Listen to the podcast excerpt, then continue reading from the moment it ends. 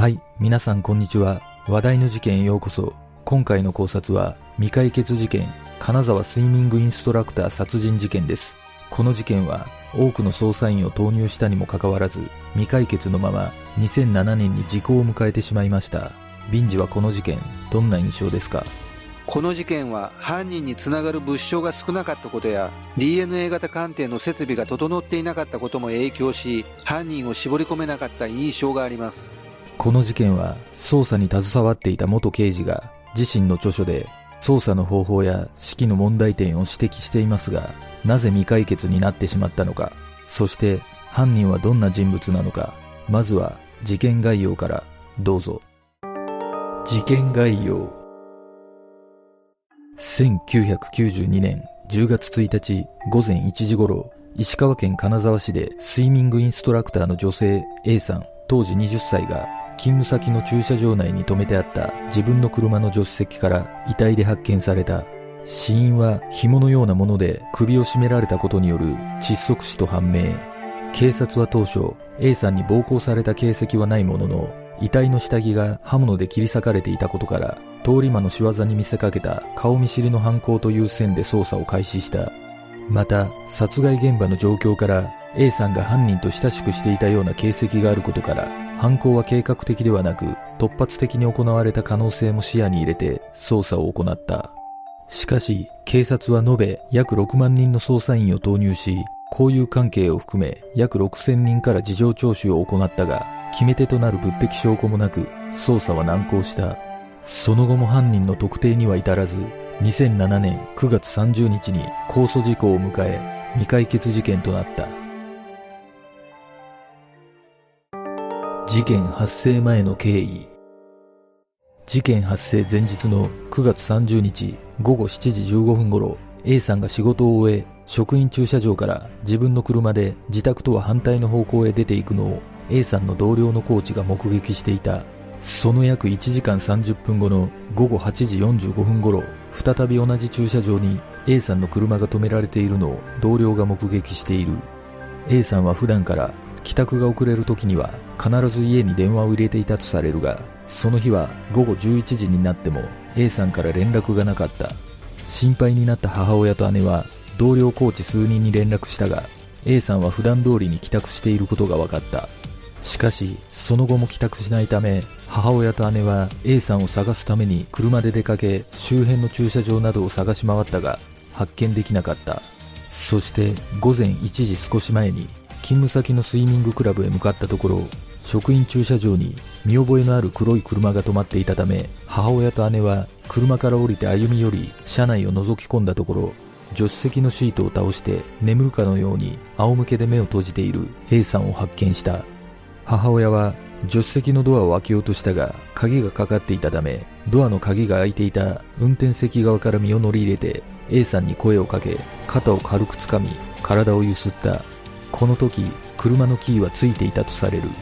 しかし A さんの反応はなく体のぬくもりも感じることができず車のルームランプの明かりで首に赤い帯状のあざが見えた。母親と姉は A さんの変わり果てた姿に驚き駐車場の向かいにあったスナックへ駆け込みスナックのママが警察へ通報し事件が発覚した。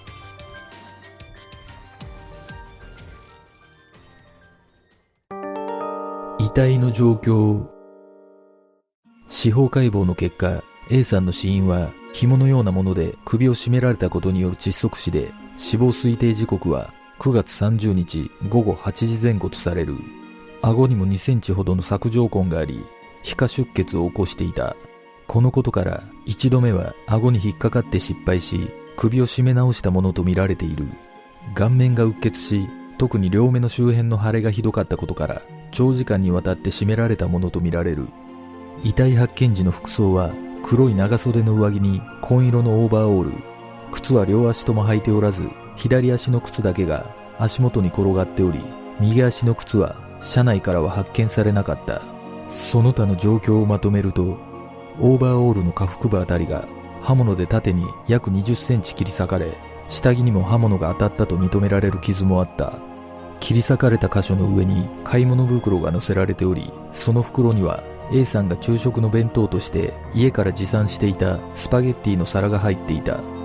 ブラジャーは何者かが無理に引き下ろしたかのようになっており、通常の圧迫痕の位置よりも下がった位置にあった。下着のショーツについてもゴムの一部が下の方にめくれた状態になっていた。左頬と左下顎付近、左の腰部分に皮下出血があった。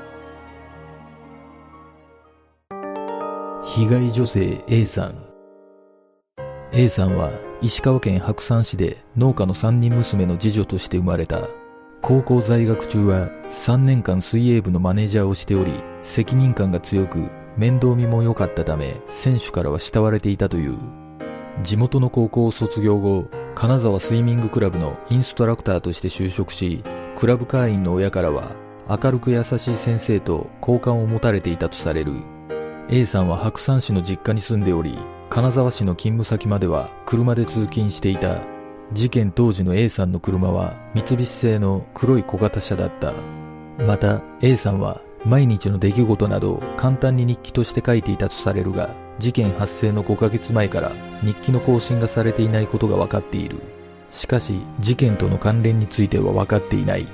そして A さんの交友関係については、仲のいい男性の同僚がいた程度で、特定の異性関係はなかったとされている。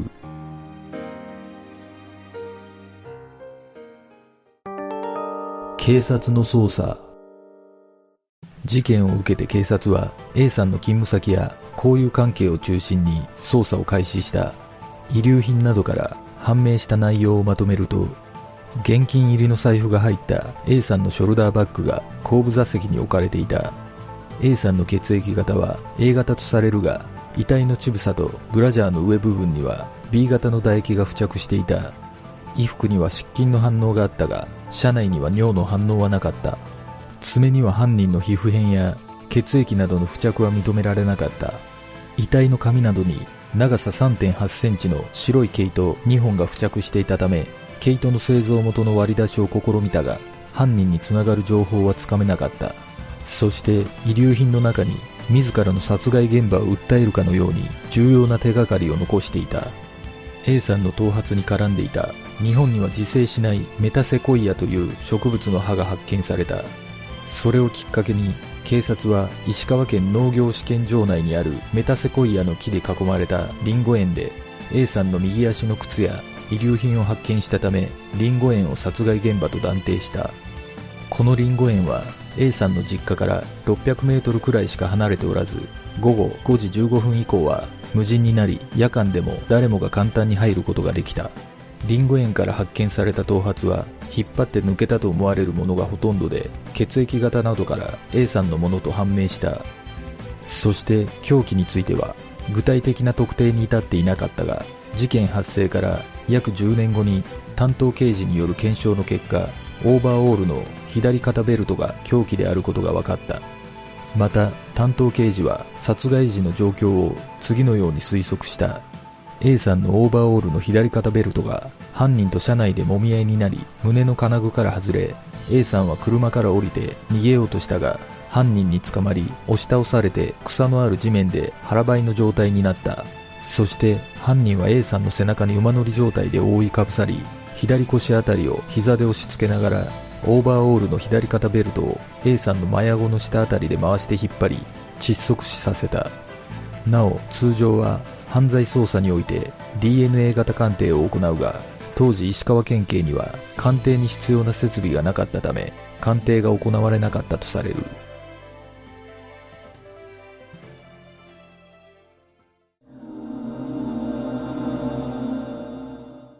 この事件が未解決に終わってしまった一つの要因は DNA 型鑑定ができなかったことだと思います。実は殺害現場とされるリンゴ園からは A さんの毛髪以外にも犯人のものと思われる毛髪も見つかったという情報があります。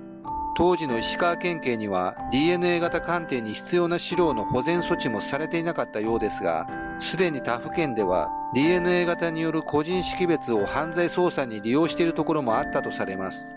警察の管轄についてはたびたび問題とされていますが DNA 型鑑定に関する捜査協力の体制が整っていれば犯人を特定できていたかもしれません。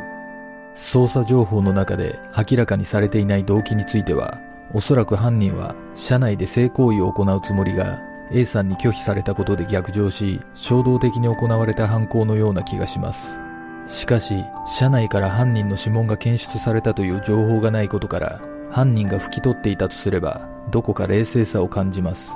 そして殺害現場がリンゴ園だとすると犯人はなぜ A さんの遺体を車に乗せわざわざ勤務先の駐車場に戻したのかというのも疑問に感じます。その理由として考えられるのはもしかしたら単純に犯人の家が A さんの勤務先に近かったからではないでしょうか。警察は徹底的に交友関係を調べているとは思いますが A さんと犯人は事件前に会ったばかりのかなり浅い関係だったような気がします。皆さんはどう思いますか？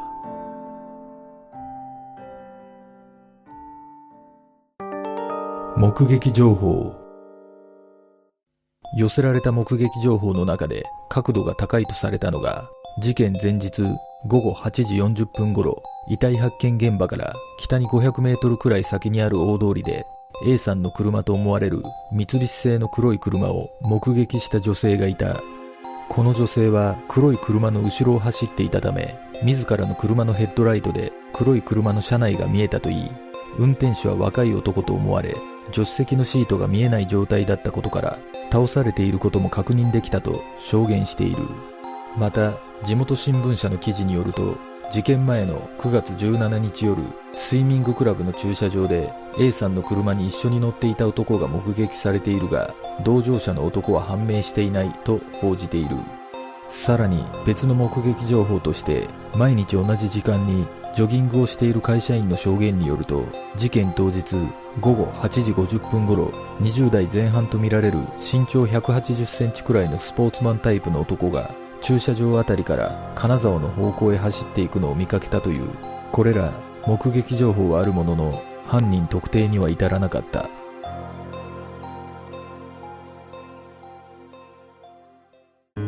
事件の真相とは？この事件の最も不可解な点は A さんに暴行された形跡は見られなかったものの着ていたオーバーオールや下着がカッターナイフのような鋭利な刃物で切り裂かれていたこととされる。この刃物は女性が無駄毛を剃る時などに使うカミソリが使用された可能性が高いというが衣服を切り裂いた理由については分かっていない。事件当初から捜査に携わっていた元刑事は自身の著書で捜査指揮や方法に疑問を抱き続けてきたと語っている。この事件は全国的に増加傾向にある未解決事件の一つに過ぎないかもしれないが警察の都合のみを優先し被害者不在の捜査が行われた。典型的事例とも言うべき事件だったという元刑事によると組織に組み込まれている捜査員は幹部から指示されたことだけをすればいい。判断は幹部がするのでいらないことを考えるなとの思惑が色濃く出ていたと語っている。また現在も同様の誤った捜査指揮を行い事件の解決を難しくしている事件は存在するとも指摘している。この事件に関しても被害者と遺族の無念を晴らせないまま時効を迎えてしまったが本当に解決が難しい事件だったのか果たしてこの事件の真相とは？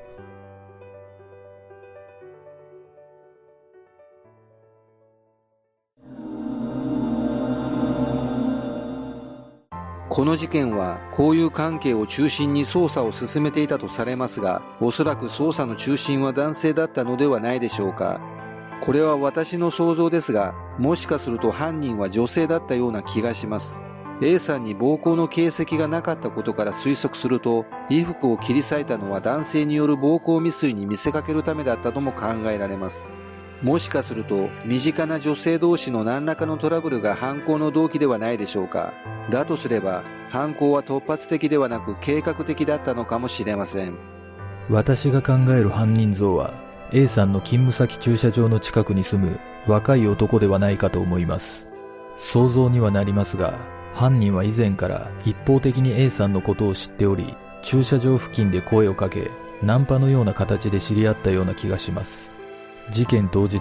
車が戻されていた位置は A さんがいつも駐車していた場所だったという情報があるため犯人は A さんが車を駐車していた場所を知っている人物だと推測できます。そして事件のあった日に会う約束を取り付け A さんは車で犯人を迎えに行ったのではないでしょうか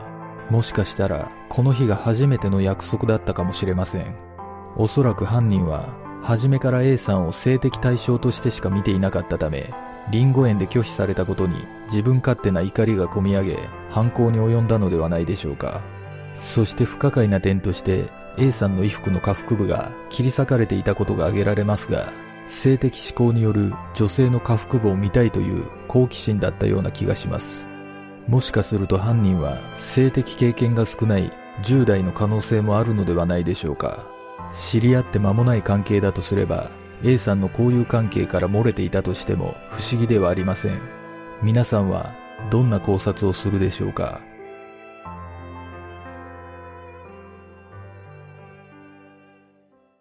では、今回の考察は以上となります。次の動画を見たいという方はグッドボタン、チャンネル登録お願いします。よかったらコメント欄に考察してほしい事件などがあればコメントお願いします。この動画を見ていただいてありがとうございます。では次の考察で。